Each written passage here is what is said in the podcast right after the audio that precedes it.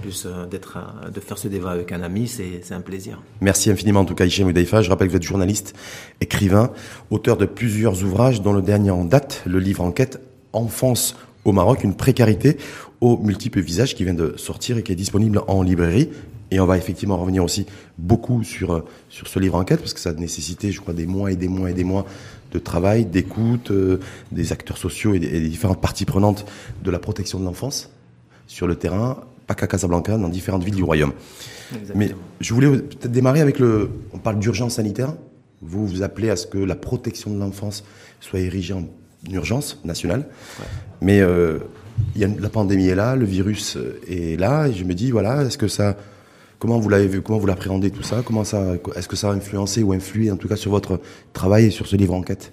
Ben, L'urgence a, encore plus précarisé cette, euh, cette partie de la population euh, concernée par ce livre, cette enfance précarisée. Euh, ce tiers de la population marocaine, une grande majorité du tiers de cette population marocaine, que sont les enfants, vivent cette pandémie. c'est une, une précarité de plus qui s'ajoute euh, aux multiples précarités dont souffre euh, cette enfance euh, au, Maroc. Parce qu'on l'oublie souvent, en fait. J'ai l'impression qu'en fait, depuis le début du, de l'émergence de, ce virus, du confinement, du déconfinement, du reconfinement partiel, on occulte très souvent, en tout cas dans le débat public, cette catégorie de la population, ces enfants en fait en situation de précarité, hmm. mais également les mamans. Oui, euh, je pense que la seule fois où on, a parlé, euh, mais comme un, comme un sujet presque euh, presque absent, c'est c'est pour la question de l'école, en présentiel, en, à distance. Mais on, parlait du système, mais pas de, ceux qui sont concernés par ce système, qui sont les, enfants et leurs mamans. D'ailleurs, c'est juste hallucinant de parler d'un système, en fait, et de ne pas parler de, des, principaux concernés, c'est-à-dire des êtres humains. Quoi. Ouais, c'est un peu déshumanisant. Hein, mais vous, dans votre travail d'enquête, euh, est-ce que ça, ça a perturbé en fait vos, vos travaux de, de recherche et, et, d'écoute? Au fait, c'est une, une, grande partie de, de, de, ce terrain a été faite avant le, avant le, avant la pandémie. Euh, J'en ai profité. La pandémie m'a donné l'occasion de, l'écrire, de le mettre euh, sur papier. Mais effectivement, sur deux sujets, euh, j'ai euh, eu euh, l'écho du terrain par rapport à ce qui se passe. Euh, en termes de, de, de, de, problématiques ajoutées par la pandémie, notamment dans le, dans le préscolaire où un des textes, euh, ou dans un, des textes, je travaillais sur le préscolaire, et, et, ce préscolaire des pauvres, celui des, des, quartiers euh, défavorisés de Casablanca, principalement où, où, j'ai travaillé le sujet du préscolaire, les, les, enfants ont été encore plus euh, livrés à eux-mêmes face à, à, à l'inexistence de, de, de relais, l'inexistence aussi de d'un travail d'accompagnement qui, euh, qui n'a pas été fait par... Quand vous dites que ça a été difficile pour ces enfants-là en période de, de confinement, c'est ça? Oui, exactement. Tout ça parce que c'est les habitats aussi, ils sont domiciliés dans des, dans des habitations de, sociales difficiles et, et parce que euh, là où ils, euh, où, ils suivaient leur, leur enseignement préscolaire, c'était des unités fragiles, ce qu'on appelle le préscolaire à le préscolaire privé des pauvres, qui, qui sont des, garages ou, ou, des appartements dans des dans des euh, dans des immeubles euh, vétustes, euh, ou ou même ce préscolaire public qui est une, classe gérée par une association où en général les, les éducatrices sont payées 800 à 1000 dirhams par mois. Et donc il n'y a eu aucun suivi après de ces enfants-là, alors que dans d'autres préscolaires, le préscolaire Montessori, le préscolaire des riches, il y a eu ce suivi-là, il y a eu encore un travail avec les, avec les enfants pour qu'ils soient, qu'ils se sentent un peu moins seuls. Ça veut dire quoi, euh, chez Ça veut dire que ce virus aussi a, a, mis en relief les inégalités sociales? Effectivement. Et vous les a accrues même Il les a accrues. On sait, on sait très bien que effectivement, le virus a touché tout le monde, euh, mais à des degrés différents. Et euh, quand on sait que, par exemple, en, matière économique, c'est l'informel qui a été touché le plus, c'est les 4,5 millions de ménages qui ont été, qui ont bénéficié de, de l'aide. Covid d'ailleurs. Mmh. Exactement, et, et, et, qui, en grande majorité, je, dirais même totalement, vit, euh, travaille dans l'informel. Et, et c'est exactement cette population-là et les enfants de cette population-là qui ont, qui ont vraiment subi de plein fouet cette, cette pandémie beaucoup plus, bien sûr. Je dirais pas que d'autres n'ont pas vécu, mais beaucoup plus que d'autres. Hum. Mais ça veut dire quoi que quand on, quand on entend parler des et qu'on nous demande d'ailleurs les, autorités, les pouvoirs publics de, de respecter les mesures barrières, le, le port du masque, euh, la distanciation euh, sociale, euh, le gel hydroalcoolique et autres. pour ces catégories de population-là, c'est perçu comment? C'est c'est, euh, moi, je pense que, que, que, ces populations ont autant euh, peur du Covid-19 que, que, que, les autres les autres composants de la société marocaine. Il y a juste le fait qu'il faut il faut il faut manger, hein, il faut euh, il faut gagner sa pitance, il faut il, faut aussi que les enfants puissent voilà avoir accès à de la à de la nourriture, tout simplement. Et et, et et ces mesures barrières, euh, quoique vraiment importantes, parfois des populations, ils, estiment que euh, voilà, avoir accès à, une, à, un revenu est, est, est, plus important. Est-ce qu'il y a eu, est-ce qu'il y a eu des cas, selon vous aussi, où il y a les arbitrages qui ont été faits entre entre investir, acheter, acheter des masques ou du gel hydroalcoolique ou euh, de l'eau de javel et puis et puis effectivement manger quoi? C'est une Malheureusement, j'ai pas fait un terrain conséquent, mais euh, j'imagine que euh, quand, on a besoin de,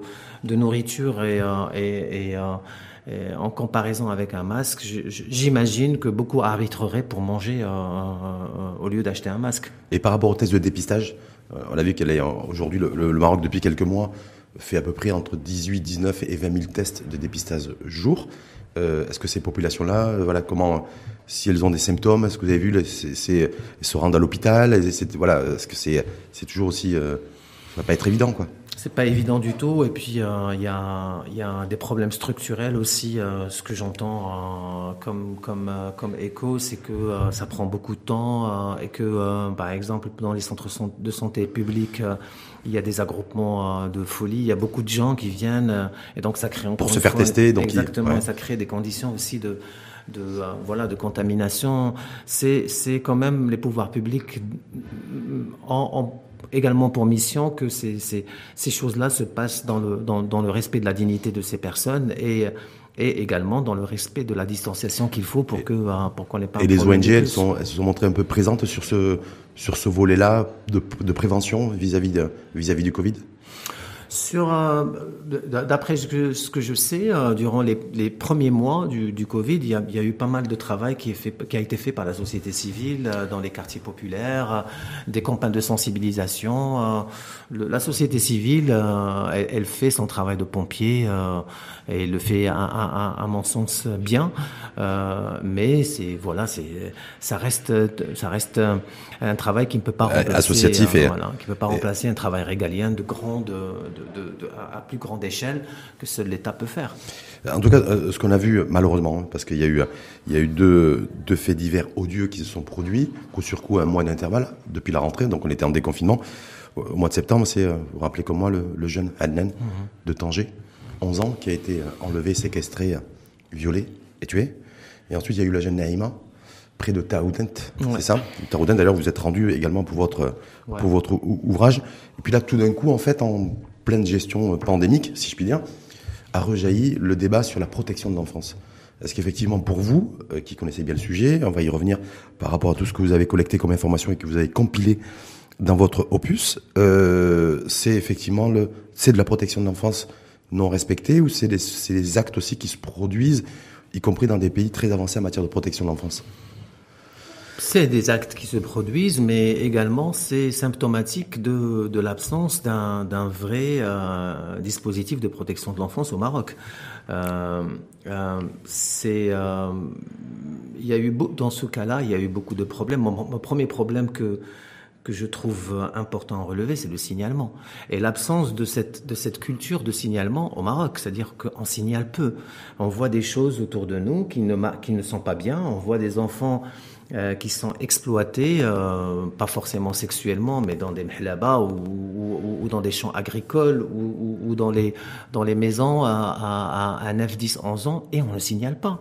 On voit des choses et on ne signale pas. On voyait un adulte avec un enfant et personne n'a signalé. donc cette culture de signalement, pour moi, elle est, elle est, elle est, elle est symptomatique. Pu éviter, pour vous, selon vous, ce qui s'est passé, crime odieux et abject, Annan et Naïma Ouais. Le signalement. Donc. Le signalement est important. Après, il y a d'autres problèmes structurels euh, liés à la protection de l'enfance, notamment dans, la, dans le registre de l'exploitation sexuelle des enfants, des, des, euh, des problèmes de l'ordre juridique dans la loi, mais également des problèmes au niveau du, euh, du, du, comment le système est, est fait quand, un enfant est victime d'une exploitation sexuelle, quand la famille vient par exemple pour, chercher euh, son enfant ou, déposer une plainte et, tous, les, problèmes rencontrés par, que rencontrera cette famille-là pour voir sa, plainte aboutir. Euh, les, places réservées aux enfants dans, des lieux comme des commissariats ou des cours de justice, l'absence d'acteurs clés que l'on retrouve peu d'acteurs clés, c'est-à-dire reconnus, c'est-à-dire des, des psys, d'assistantes bah, sociales, des, éducateurs. Des assistants sociaux, c'est eux qui jouent le rôle mmh. de, de, de maillon, de, de transmission, de, de, que ce soit de l'information, que ce soit de la plainte. Mmh. Après, quand le problème est, a, été, euh, quand, quand, quand, il y a eu une, une, une, une exploitation sexuelle, et, et, encore plus, euh, les assistantes sociales n'ont pas encore euh, de statut juridique. c'est voilà. effectivement des aspects aussi sur lesquels on va revenir chez Moudaifa, mais si on revient juste très très très rapidement sur le drame, les deux drames, le double drame. Hein, abject et odieux sur euh, pour le jeune Adnan, 11 ans de Tanger, et Naïma, 5 euh, ans de, de, de, de, de Taroudant. Il y a eu aussi un débat sur, sur la peine de mort. Mm. Est-ce que vous considérez qu'en matière d'approche répressive de la protection de l'enfance, est-ce que vous êtes favorable ou pas à un durcissement des mmh. sanctions pénales Parce que voilà, c'est euh, sur des faits de ce genre-là. Sur le durcissement, je suis absolument pour. D'ailleurs, euh, on a milité euh, dans l'axe, par exemple, de la pédophilie. Moi, j'ai beaucoup travaillé sur ça quand j'étais au journal hebdomadaire et on avait beaucoup travaillé sur les euh, sur les sur l'exploitation sexuelle des enfants dans ce registre-là, notamment à Marrakech et à Agadir. Et, et, euh, euh, je, veux juste faire rappeler, parce qu'on a la mémoire courte, que, que, des actes pédophiles étaient punis de un an, de six mois de prison. Il y a 15 ans. Aujourd'hui, ce n'est plus le cas et c'est déjà une évolution des mentalités. Je pense aussi que c'est un sujet où, tout le monde a... C'est vraiment la protection de l'enfance contre les prédateurs sexuels, c'est un sujet nous tous nous voulons ça. C'est-à-dire, c'est pas comme un sujet euh, clivant. Euh, ça fait l'unanimité. Exactement. Mmh. Après, moi personnellement, à, à, une échelle personnelle, je ne crois pas à la pertinence de la de la peine de mort. Je crois que c'est quelque. C'est-à-dire que vous, Hicham vous n'êtes pas pour l'application de la peine de mort pour je, je pense une que personne qui qui commet des crimes odieux sur un mineur, sur un enfant. Euh, parce qu'elle ne, ne, solutionne pas et de, le problème. Et de le tuer, hein est-ce que elle peine de mort pour le Elle ne solutionne pas le problème. Euh, je suis par principe contre la peine de mort et, euh, et je pense qu'il y a d'autres moyens euh, pour pour punir et je pense que voilà c'est mais c'est une conviction personnelle de voilà de d'un journaliste, d'un écrivain et de celui qui, est, qui est sur ouais. le terrain depuis des années, donc ouais. au contact de ces de, de ces catégories de population. C'est quelque chose qui m'a qui m'a beaucoup touché. Mmh. Euh, c'est quelque chose d'abject et de, totalement euh, ignoble et c'est quelque chose qui nous... Euh... Après, l'émotion, elle est permise, euh, l'émotion, elle est normale. Nous avons tous eu cette émotion et, et, le premier réflexe qu'on a, c'est que tu as envie de, de, tuer cette personne par, par, par tes propres mains. Ça, c'est clair et net. Il y a une fureur après ce qui s'est passé et qui est totalement légitime. Euh, mais du coup, après, est-ce que c'est efficace? On voit bien des exemples autour de nous. Aux États-Unis, ça n'a pas arrêté la, les actes pédophiles, ni, ni les viols de tout genre. Est-ce que c'est efficace ou pas déjà? Moi, Donc vous êtes beaucoup plus pour le volet préventif que, que répressif. Effectivement. En matière de protection de l'enfance. Justement, protection de l'enfance, on va revenir euh, sur votre opus Enfance au Maroc, une précarité aux multiples visages. Grosso modo, j'ai parcouru, j'ai vu les thèmes que vous avez abordés. Euh, dans, dans ce livre, c'est euh, essentiellement sur la réalité sociale dans les centres de protection de l'enfance, l'exploitation sexuelle des enfants, euh, l'accès aux soins et à l'école pour les enfants en situation de handicap. C'est grosso modo ce que vous avez fait, un travail que vous avez démarré il y a plusieurs mois. Ce que vous nous disiez, qu'est-ce qui, ressort aujourd'hui euh, de, tout ce que vous avez écouté, vu, lu et entendu? Il, il ressort premièrement que, la, dignité d'une grande partie de ces enfants n'est pas, n'est pas, n'est pas, n'est pas préservée. Euh, et l'accès à des, à des, euh, à des choses euh, euh, triviaux comme, euh, comme une éducation de qualité et une santé de qualité ne sont pas assurés. Et la protection de ces enfants avec les lois actuelles, avec les dispositifs actuels, avec, des, programmes gouvernementaux dispersés sans coordination ou avec un, un, une coordination presque inexistante, l'enfant n'est pas protégé dans ce pays. Ouais. Donc ça veut dire ça veut dire quoi? Ça veut dire que grosso modo c'est pas déjà c'est pas une question d'argent, c'est pas une question de budget, c'est une, question d'organisation globale. C'est les deux. Et de, et de, sensibilité vis-à-vis de cette de ce sujet qui est la protection de l'enfance. C'est que d'une part, là, euh, il y a les, les, moyens ne sont pas les moyens qu'il faut ne sont pas alloués, les moyens humains et, et, matériels, ça c'est clair. Mais à, à, la base, il y a un problème structurel de coordination, de coordination entre plusieurs ministères, parce que l'enfance, elle est, elle, est, elle, est, elle est dispersée, perdue entre En même temps, c'est un sujet, une thématique transversale. Bien sûr. Ça va de la santé, de l'éducation. Ça c'est clair. Donc, mais, euh, mais, mais encore faut-il qu'un dispositif territorial soit fait pour que les actions soient, soient coordonnées et que, ben, euh, que, que l'information soit partagée. C'est comme ça qu'on peut est-ce que, protéger est-ce qu'il manque, est-ce que, ce qui manque à l'appel justement pour permettre cette, cette organisation structurelle et cette planification, chez Moudaifa, c'est euh, ben, que, que ce soit porté par une formation politique, par le politique, par le décideur politique?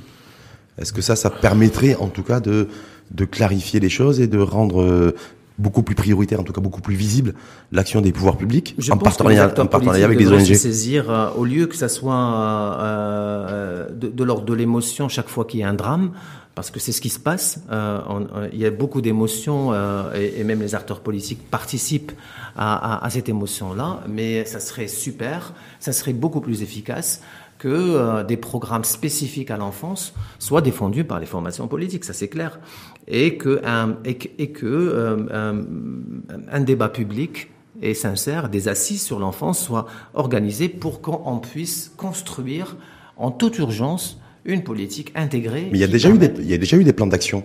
Euh, à l'échelle à l'échelle du territoire national sur sur l'enfance. J'ai vu qu'il y avait une le plan le plan le plan d'action national de, de l'enfant qui ouais, 2006-2015 qui a été évalué, mais il n'y a pas eu de suite derrière. Et puis après, en 2015, il y a eu la stratégie, euh, en juin 2015. Ouais. Euh, mais, mais, ça tarde à trouver euh, les, les, de tous les acteurs sociaux à qui, j'ai parlé de la société civile, qui connaissent très bien, et, et, je tiens à saluer la société civile euh, qui travaille dans ce registre. Et je tiens vraiment à dire qu'il y a une génération de jeunes acteurs associatifs qui sont brillants, et, qui ont un vrai regard et une vraie vision par rapport à l'enfance. Et on gagnerait bien à les, à les entendre, à les écouter. Euh, et, les, pouvoirs publics gagneraient bien à leur donner leur place ou la place qu'il faut pour faire avancer la cause. Vous, vous qui êtes en contact avec eux, vous qui les avez rencontrés, vous qui les avez écoutés, qu'est-ce qui ils se, ils se peignent de quoi? C'est la, c'est bah, une problématique de, de, de, statut, de, de structure, d'organisation, de coordination de... et de dispositif territorial. C'est leur leur première préoccupation. C'est-à-dire que... territorialiser les, les dispositifs, de voilà. pas c'est-à-dire décentraliser, clairement. Décentraliser et, euh, et coordonner. Décentraliser et coordonner et donner les moyens.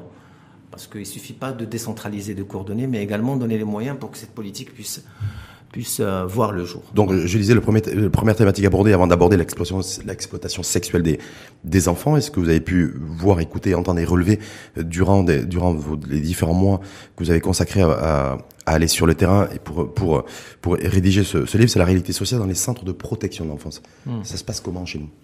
Les centres de protection de, l'enfance De toute façon, euh, les, euh, les, centres de protection de l'enfance, il y a eu un premier un, un rapport euh, que je trouve très très intéressant du CNDH et qui a et qui a décrit il y a quelques années mmh.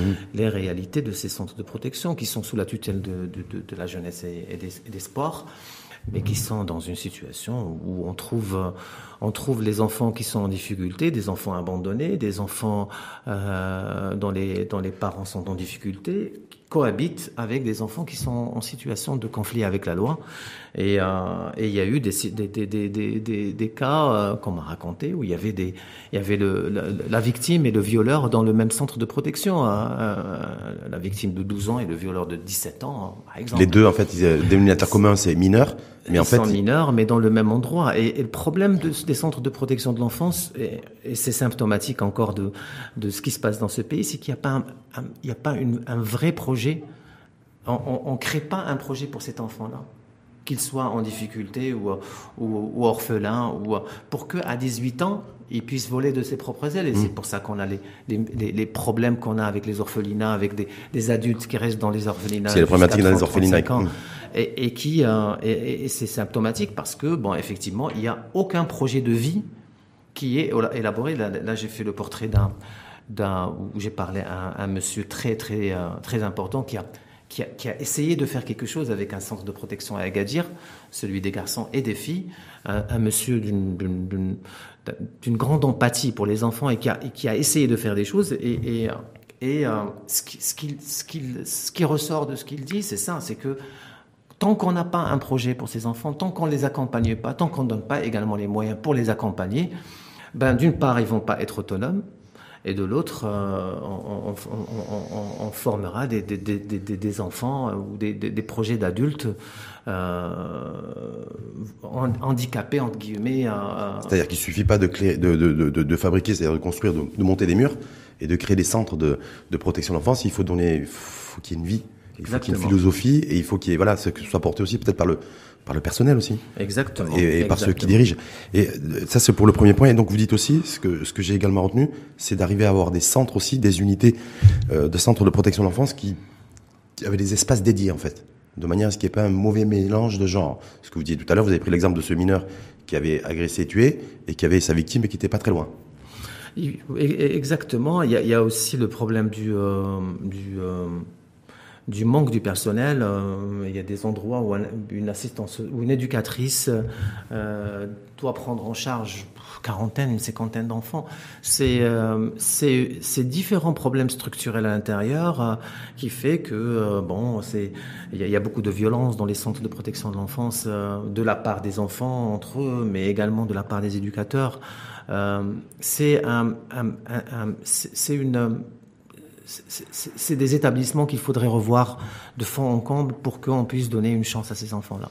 Et c'est ça, c'est les établissements qui sont gérés, pilotés par le ministère de la Jeunesse et, des Sports et par l'entraîne nationale, c'est ça?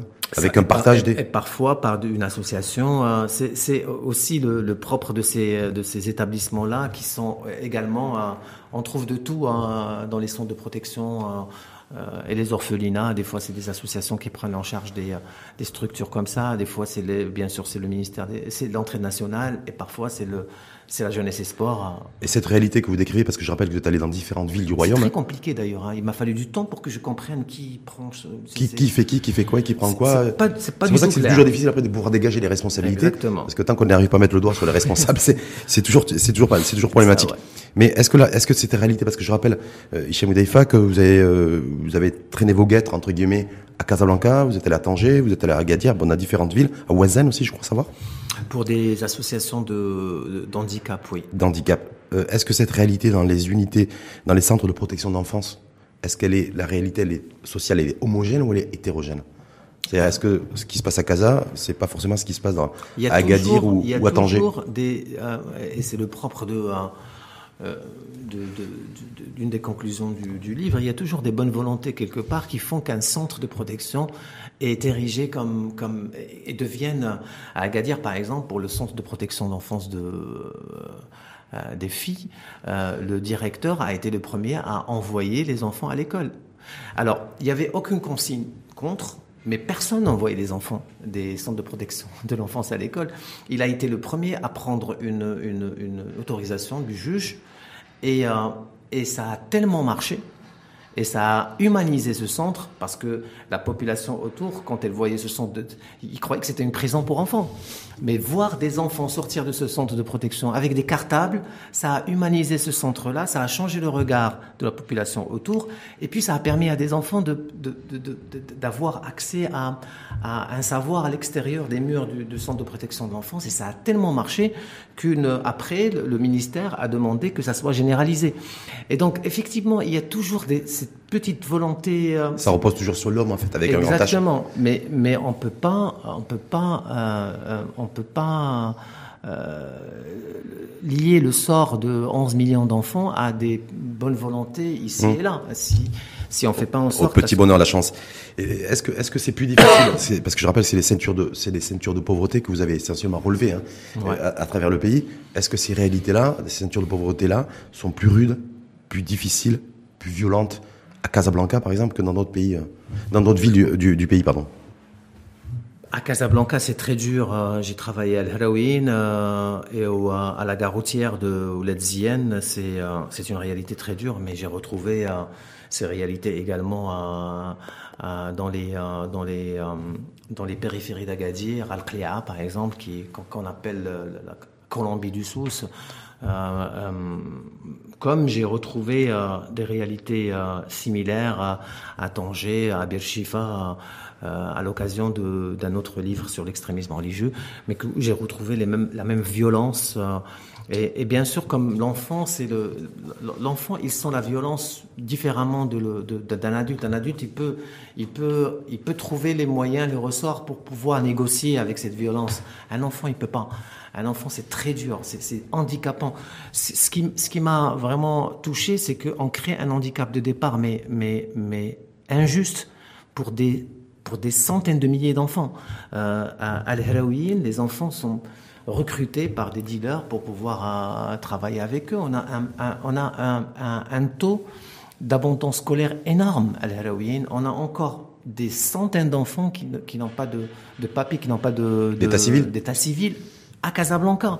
L'héroïne qui est à Casablanca. Donc, Al-Qli'a également, euh, juste à l'extérieur d'Agadir. Donc, on est dans des situations en 2020 des situations moyenâgeuses. Donc euh, effectivement, c'est des, des, euh, des endroits où la violence s'exerce avec une, avec une, une brutalité euh, incroyable sur les enfants. Est-ce qu'il y, a des, est qu'il y a des moments, lorsque vous étiez sur le terrain, alors, en contact donc avec ces différentes catégories de population, ces enfants en situation de vulnérabilité parfois extrême, ou ces mamans aussi, hein, désemparées, désœuvrées, est-ce qu'il y a eu des moments euh, voilà, que vous gardez à l'esprit où vous avez été, vous avez, vous avez été quelque part décontenancé? C'était une situation, une, réalité, une anecdote qui vous a, qui vous a paru euh, inhumaine C'est plusieurs situations. Euh, je me rappelle qu'à Halloween, j'étais dans cette école publique. J'ai eu la possibilité, grâce à une association, de pouvoir accéder à cette école. Et, et les enfants qui, me, qui parlaient de la violence en rigolant, mais avec une, comme si c'était quelque chose de, de banal. Euh, et, moi, ça m'a euh, des petites filles et des petits garçons de moins de 10 ans qui, qui, qui sortaient, une, une, décrivaient des situations qu'ils vivaient eux, euh, dans leur maison, ou dans le... Dans leur quartier, si dans on peut appeler ça un quartier. Mhm. Euh, c'est désœuvrant. Voir des enfants jouer dans, des, dans des débarras comme, comme terrain de jeu, moi qui a les moyens d'envoyer ma fille euh, dans des, euh, dans des écoles préscolaires à 2500 dirhams pour pouvoir euh, acquérir de l'indépendance à 3 ans et, voir comment d'autres enfants vivent dans ce pays, effectivement, c'est des choses qui m'ont, beaucoup touché et qui me révoltent et qui me poussent à, à, voilà, à dire ce que je dis et à écrire ce que et je écrire. c'est le seul moyen que j'ai. Euh, c'est une forme, une forme de thérapie aussi pour vous. Mais de également pouvoir... une forme de, de devoir hein, envers mon pays. C'est un devoir envers ces enfants-là, ces enfants qui n'ont pas de voix au chapitre. Et c'est pire. Moi, quand j'ai fait euh, d'autres femmes d'autres mulets sur les femmes, sur la précarité féminine, j'avais au moins des interlocutrices qui, qui pouvaient. Euh, euh, c'est insupportable également. Hein et, là aussi, je tiens à saluer quand j'ai travaillé dans ces quartiers-là, euh, les hommes étaient presque absents. Hein, la fonction de père, elle est, on a des pères de plus en plus des missionnaires. Et c'est pour ça que je pense qu'une aide pour les parents est importante aujourd'hui. On n'est plus dans moi, je me rappelle quand j'étais gamin, c'était euh, tout le quartier qui était qui éduquait l'enfant. Mm. Les... Aujourd'hui, nous sommes dans une déliquescence. On a des mères qui sont au bout du rouleau et des pères démissionnaires dans des quartiers, ils, font l'aller-retour entre, on dit entre le civil et, la prison, quoi. Tu vois, c'est, et, l'enfance, les enfants dans ces familles-là sont victimes de sont, sont, marqués, hein, sont marqués hein, par, cette, par, par ces situations-là, et on est peut-être en train de créer des, des, des, en tout cas des futures générations qui ça risque d'être un peu compliqué. Ouais, ça, psychologiquement. Le, deuxième thématique abordée dans votre stabilité sociale également. Stabilité sociale, bien sûr, c'est l'enjeu parce qu'on va, on va également l'aborder sur l'exploitation sexuelle des enfants. C'est le la deuxième thématique euh, que vous avez euh, que vous avez abordée dans votre dans votre livre. Quand on dit exploitation sexuelle des enfants, nous sommes en 2020 aujourd'hui. Euh, vous êtes allé sur le terrain une fois de plus. Est-ce que les choses c'est quoi? La, tendance lourde sur l'exploitation euh, sexuelle des, enfants? Est-ce qu'on euh, les choses s'améliorent? Est-ce que les choses sont, toujours difficiles? Est-ce que les mentalités ont évolué? Est-ce que c'est toujours compliqué? C'est toujours compliqué. On a toujours euh, c'est une somme de problématiques. On a des problématiques culturelles, bien sûr, parce qu'on est dans le poids du chouma. de signalement. Encore une fois, beaucoup de familles ne signalent pas euh, la conception également, la conception de ce qu'est une agression sexuelle. Euh, beaucoup de familles euh, dans, dans, notre pays pensent qu'une agression sexuelle, c'est un acte sexuel complet. Euh, donc il n'y a pas d'autre forme de... Tout le reste, c'est bon, on peut, on, peut, alors que c'est très lourd comme... Euh, C'est-à-dire qu'il faudrait redéfinir, redéfinir, redéfinir, en fait. dans la tête des gens, c'est quoi une agression sexuelle? Et il faut, il faut mener des campagnes de sensibilisation pour montrer aux gens euh, c'est quoi C'est l'étendue de, de, de, ce qu'on appelle agression sexuelle ou exploitation sexuelle d'un enfant. Euh, ça, c'est tout le, le, côté culturel, entre guillemets, qui, qui, est très important par ailleurs. Hein. Mais il y a, il y a également le, des problèmes d'ordre structurel, comment le système est, est, est, est, construit, surtout quand il y a une exploitation sexuelle et quand, et quand la famille a envie de signaler ou a envie de poursuivre en justice l'auteur de cette exploitation sexuelle. Et là, c'est toute la problématique du, de comment, la, comment le... Comment justifier l'acte, l'acte sexuel et l'exploitation sexuelle. Le témoignage de l'enfant qui n'est pas... Euh, qui n'est pas qui, la parole de l'enfant qui n'est pas qui n'est pas respectée euh, euh, dans une cour de justice. Il n'y a pas un psychologue pour pouvoir pour pouvoir euh, euh, euh, mesurer le, la, la, cette parole-là, une, une, simple petite contradiction d'un enfant et qui, qui, peut être normale parce que c'est un enfant est, est, prise comme ça jette un discrédit sur son sur ce qui vient d'avancer. Alors, alors, que la parole d'un enfant n'a rien à voir avec un, la parole d'un adulte, il n'y a pas d'espace. Est-ce qu'il faudrait pas former aussi Est-ce qu'il faudrait pas former aussi les la, la justice et la police? sûr, Parce que je pense que la forme et il y a de la bonne volonté chez ces acteurs-là. Parce que là encore, on revient vers quelque chose de central. Nous sommes devant une thématique où tout le monde est d'accord. On n'est pas dans une thématique clivante. C'est-à-dire quand tu parles aux assistants, parce que j'ai eu cette chance-là, ou à, quelques juges ou à des assistants sociaux qui travaillent dans le dans la dans la dans le corps de justice ou des policiers, ils veulent tous que ça change et ils veulent tous que que l'intérêt suprême du, de l'enfant soit préservé. Et donc on est vraiment sur une thématique où il suffit de changer des choses. Ben, c'est vrai que c'est des choses structurelles importantes euh, qui, demandent qui demanderont de, une, volonté euh, incroyable et des moyens.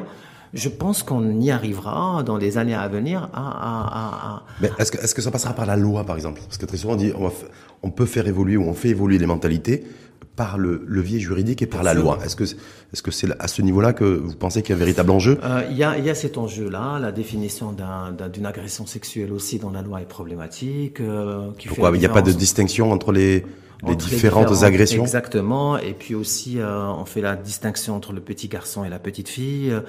Euh, la discrimination sur la base du sexe?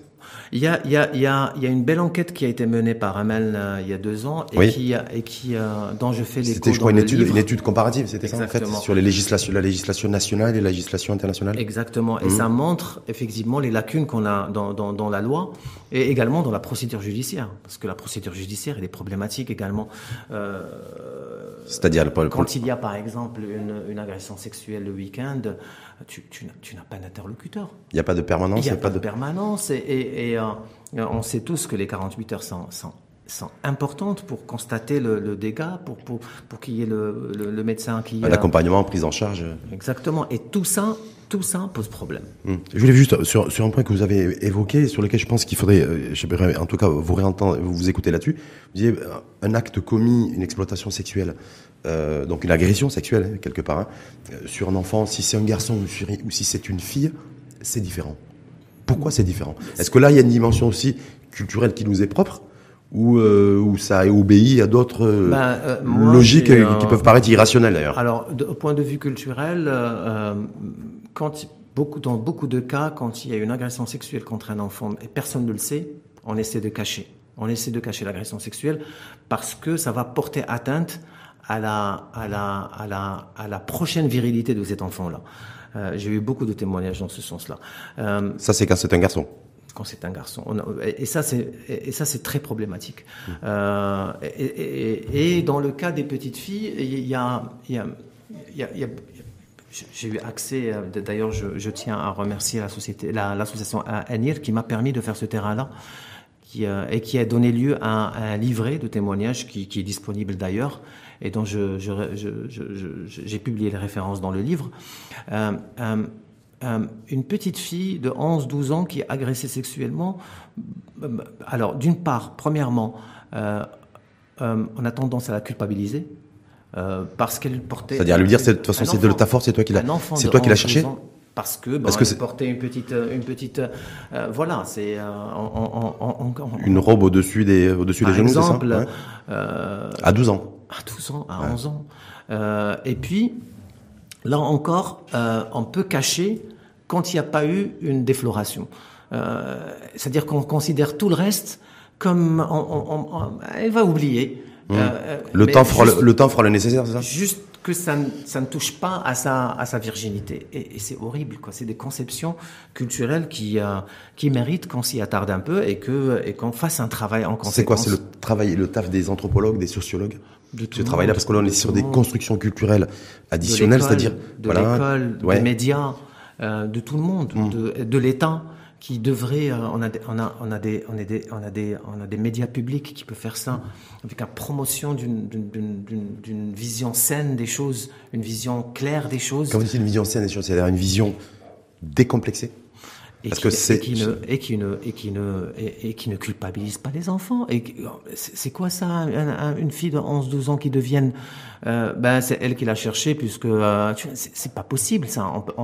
c'est des choses qu'on doit combattre euh, au nom déjà d'une justice, mais également au nom de, de, de, de, la société qu'on a envie d'avoir. Donc ça veut dire qu'il faut réinventer tout un modèle, dire, parce que d'ailleurs on est en pleine réflexion sur le nouveau modèle de développement, tout un modèle de, de vie, euh, de vie en société avec d'autres codes et d'autres normatifs. Qui sont, qui sont, qui existent, qui sont là. C'est, euh, mmh. juste que on doit promouvoir ces, ces, ces, ces choses-là.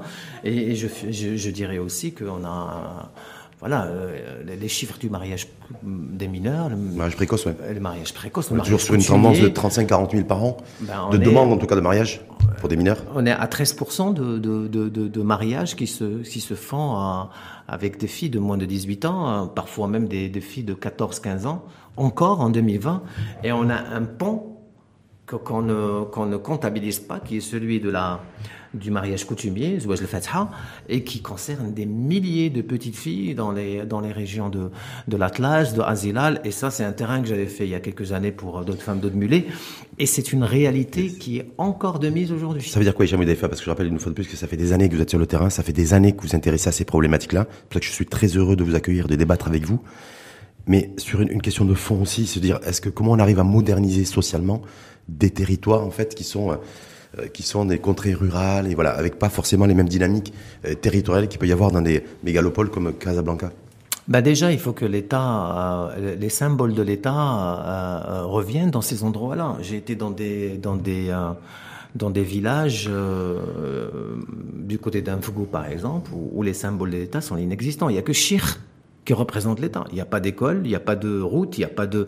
Il faut déjà que, que, que, les symboles de l'État reviennent euh, que euh, donc un, un, désenclavement par par l'école, par le par le par la santé par, aussi, par les politiques publiques, et, et, puis par après, euh, voilà que, que les lois de ce pays s'appliquent aussi, parce que on peut pas on peut pas laisser faire des choses comme ça, des mariages coutumiers, euh, parce que ces régions, euh, je veux bien le rappeler, ont été marginalisées pendant des décennies mm-hmm. pour des raisons parfois politique, euh, et qui, qui, fait que cette population aujourd'hui se retrouve avec des... Euh, euh, c'est des enfants qui, qui, ne sont pas comptabilisés. On a, on a, des, on a des, des dizaines de milliers d'enfants qui, qui, n'appartiennent pas à ce pays de facto.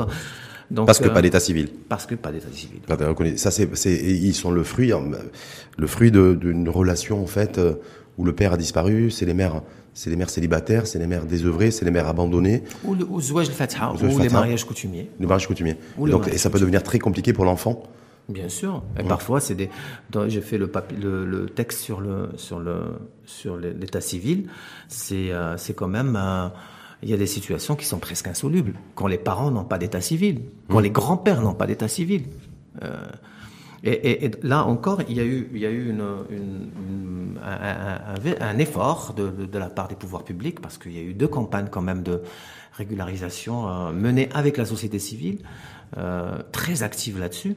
Et euh, mais il faut aller un peu plus loin. Euh, et il faut que tous les acteurs euh, y participent parce que des fois c'est tu, quand tu peux pas avoir un papier de la santé euh, ou euh, une attestation de la de, de, de, de, de centre de santé, ben ça bloque tout. Donc c'est là encore tous les toutes les composantes du de, de, toutes les chaînes en fait. Et toutes les chaînes doivent se mettre ensemble pour que cette situation là, ben, on, la résout. Mmh. Et ça a des implications sur la sur l'école. Les enfants ne sont pas inscrits dans les écoles. Mmh. C'est c'est c'est c'est vraiment dramatique. Vous qui êtes arrivé, donc maintenant je, le rappelle avec, avec ce livre, euh, Enfance au Maroc, une précarité aux multiples visages, euh, disponible, je le, je le rappelle, en, librairie.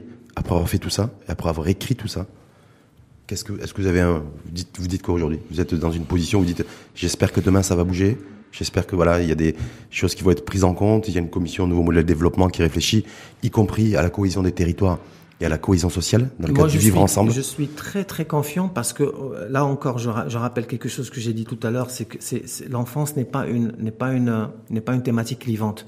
Euh, je pense que tout le monde, tout le monde, tous les Marocains ont envie que ça, que les enfants de ce pays soient protégés.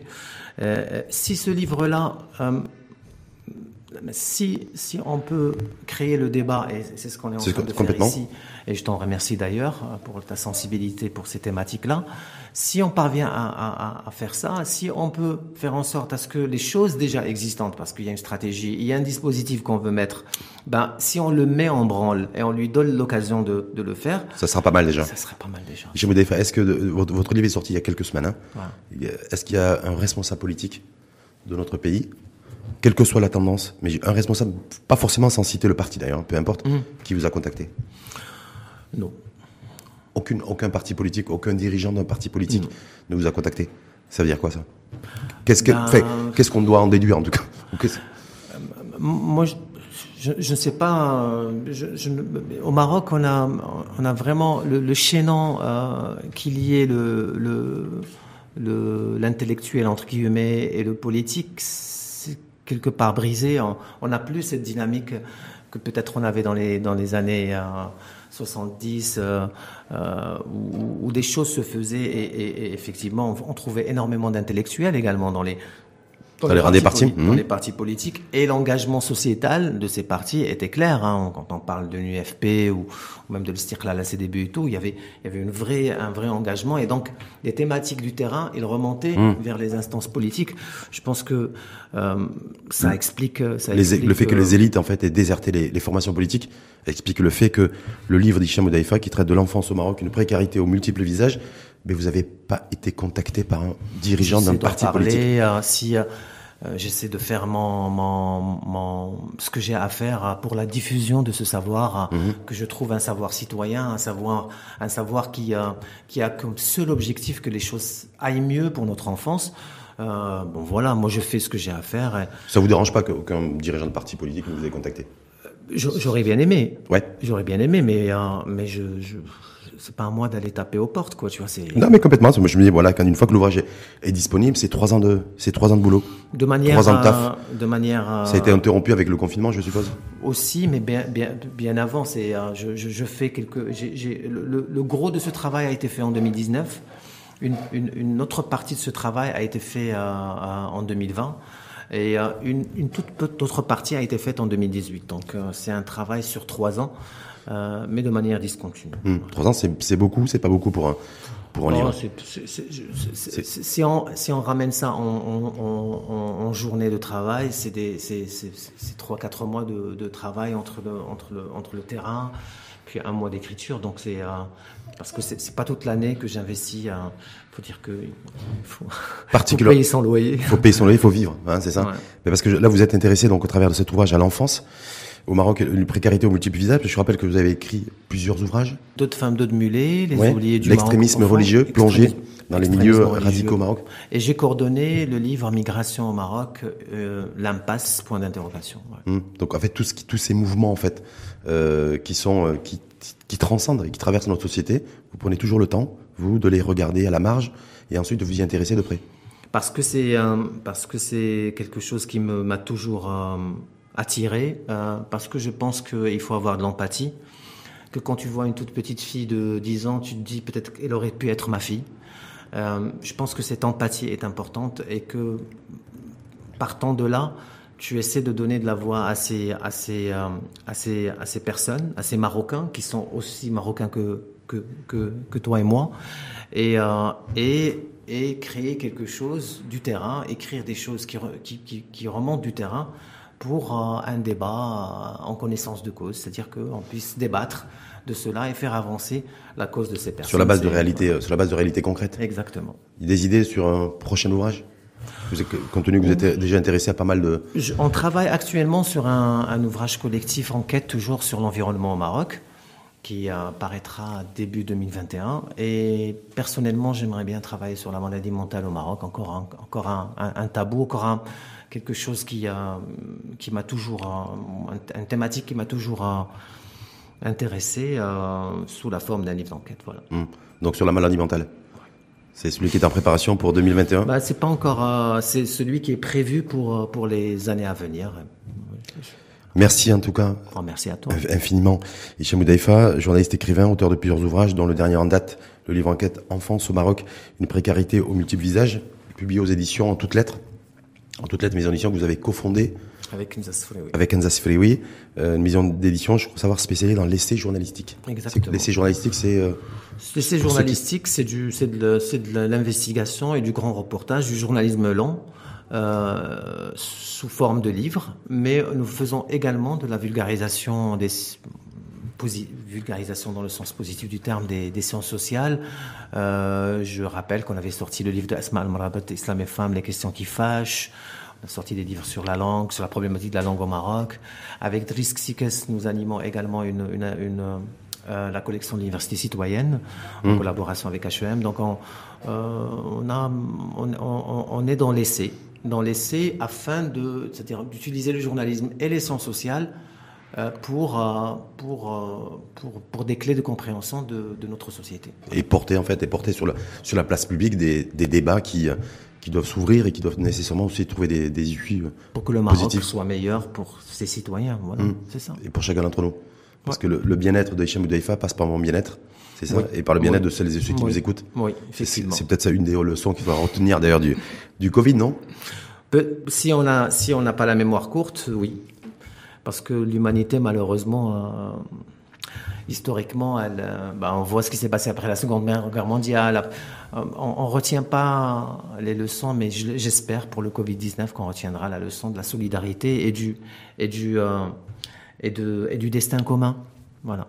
Et, du débat qu'on a sur lequel d'ailleurs l'axe sur lequel on a démarré, c'est que le, confinement, le, le Covid 19, la circulation du virus concerne aussi cette, ces, ces, enfants désœuvrés ou en situation de précarité très avancée et, et ces mamans Surtout. aussi ouais. et ces mamans aussi qui ouais.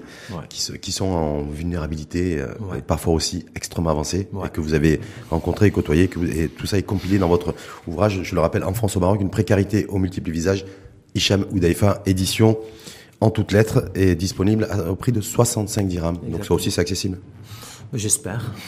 merci en tout cas infiniment à vous. Merci à toi, merci. Et et à très bientôt. À très vite.